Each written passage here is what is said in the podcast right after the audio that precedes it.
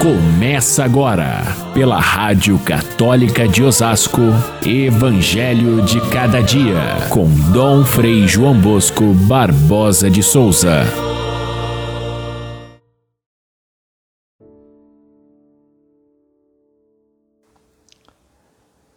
Por que murmurais em vossos corações? O que é mais fácil dizer? Teus pecados estão perdoados? Ou dizer: Levanta-te e anda? Pois para que saibais que o Filho do Homem tem na terra o poder de perdoar os pecados, disse Jesus ao paralítico: Eu te digo, levanta-te, pega o teu leito e vai para a tua casa. E ele imediatamente se levantou. Caríssimos irmãos e irmãs ouvintes do nosso Evangelho de cada dia, Nesta segunda-feira, abrimos a reflexão na segunda semana do Advento. Hoje temos a confraternização do nosso clero diocesano. Estaremos reunidos mais de uma centena de padres, depois também chegarão os seminaristas. E nessa confraternização é, haveremos de fazer a nossa ação de graças por este ano que passou são muitas as confraternizações que acontecem neste período do advento em preparação para o Natal. São as empresas que fazem as suas uh, reuniões de confraternização, são as famílias, as escolas, os movimentos, as associações, as pastorais, enfim, todos escolhem um momento para estar juntos e agradecer o ano. Isso é muito bom. Tem também seus perigos, porque se nós estamos agora em tempo de, de transmissão novamente da enfermidade do Covid, então é sinal de que os índices irão aumentar sem dúvida nenhuma, embora de uma forma mais mitigada do que a da primeira vez, mas ainda assim é necessário que a gente tenha cuidados. Mas mais do que isso, é necessário que a gente busque fazer as nossas confraternizações, mas no sentido realmente de Natal, de ser fraterno, de crescer na fraternidade e evitar um certo perigo que ainda existe, principalmente nos grupos empresariais, nos grupos que não têm uma ligação muito forte entre os membros, onde parece muitas vezes ser mais formalidade do que realmente confraternização. Além dos exageros que a gente vê de bebida, de comida, de outros é, fatos que podem até estragar o sentido natalino, com pouca fraternidade e muita, muito exagero naquilo que realmente atrapalha a fraternidade. Bom, é tempo de advento, é tempo de afinar a nossa atenção para com a presença de Deus que vem em nossa vida. E nós temos o primeiro tema do nosso advento, na primeira semana, foi a vigilância estar atento para a vinda do Filho do Homem.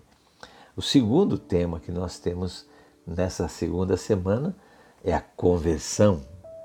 São João Batista, no domingo, abriu essa reflexão sobre a conversão, chamando as pessoas ao batismo de conversão, a preparar o caminho do Senhor, endireitar as veredas que estão tortas, preencher os, os caminhos é, esburacados, fazer com que o caminho para o Senhor seja plano e reto. Isso dizia São João Batista, conversão. E é neste mesmo contexto de conversão que nós lemos o evangelho de hoje, que conta a história do paralítico. É o paralítico que é colocado diante de Jesus através do telhado. Estava uma multidão que impedia a chegada de alguém com uma maca, com uma cama junto é, de Jesus. E ele então é surpreendido, vê que as pessoas foram até o telhado para descer aquela maca diante dele, com certeza, com muita confiança, sabendo que bastaria uma palavra sua ou um toque da graça para que esse paralítico se curasse. E é isso que realmente acontece diante dos olhos de todos. Eu falava de conversão porque nós vamos ver no, no relato de São Lucas que Jesus estava fazendo o que naquela casa onde a multidão se reunia? Ele ensinava. Portanto, é no contexto do ensinamento de Jesus que acontece a cura do paralítico, não simplesmente para fazer um milagre de ocasião, e muito menos porque se, é, é, era conveniente curar a saúde de alguém que estava doente. Mais do que isso, o significado profundo, simbólico desse fato é que Jesus cura não apenas a parte externa do corpo, mas ele, como Filho de Deus, é capaz de curar a nossa alma. Por isso, Jesus diz primeiro ao paralítico: os teus pecados são perdoados. Qual que era o ensinamento que Jesus estava fazendo ali que atraía tantas pessoas? Ele estava justamente abrindo o, horizonte daqueles seus ouvintes para que não ficassem presos na bitola dos fariseus, dos doutores da lei, daqueles que ensinavam no templo, mostrando que era preciso simplesmente cumprir as leis para agradar a Deus. E Jesus mostra através do seu ensinamento um outro lado muito mais amplo da fé, do relacionamento com Deus, que é o aspecto da misericórdia, do perdão, da renovação da pessoa, da reconciliação das pessoas com, com a, a vida através do relacionamento com o Pai. Isso Jesus fazia de tal forma que os próprios fariseus, os mestres da lei, ficavam indignados. E por isso, quando Jesus fala em perdoar os pecados, eles ficam indignados e querem dizer que Jesus está blasfemando porque só Deus é capaz de perdoar pecados. E aí Jesus vai mostrar que realmente ele veio da parte de Deus, ele é filho de Deus e ele é capaz sim de transformar a nossa vida a partir de dentro, não só os males do corpo, mas também os males da alma. Aqueles especialmente que os fariseus excluíam, aqueles que os fariseus deixavam de lado porque diziam: esses não têm o perdão de Deus, como era o caso do paralítico, que eles julgavam um pecador castigado por Deus, por isso que tinha o defeito físico. Jesus diz o contrário. Ele é amado por Deus, ele é perdoado por Deus, porque ele procura a Deus que é Deus de misericórdia, o que o fariseu não faz.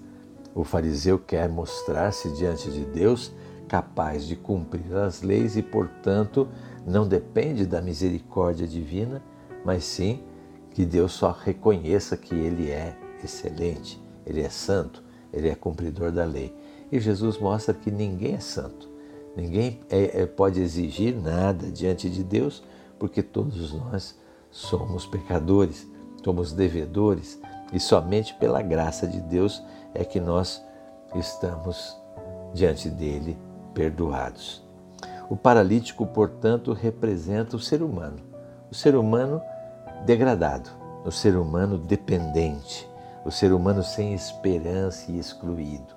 É esse justamente que Jesus veio salvar. É ele que chama a atenção de Jesus pela sua fé. Fé do paralítico, não só, mas também daqueles que o trouxeram, porque fizeram um esforço descomunal para poder trazê-lo na frente de Jesus.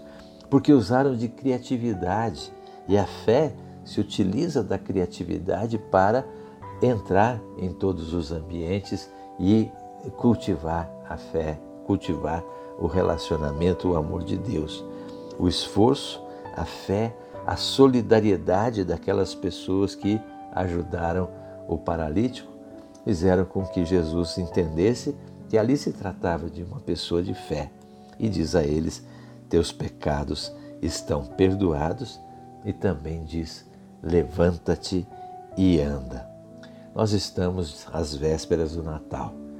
Não é tempo da gente buscar também essa conversão do coração para que a gente fique livre dos pecados? O Natal nos convida a buscar de novo a comunidade e reconciliar a nossa vida com as outras pessoas, buscando na solidariedade e na partilha, sem excluir ninguém, a graça que tanto necessitamos que cubra os nossos pecados. Fiquem todos com Deus. Até amanhã, se Deus quiser.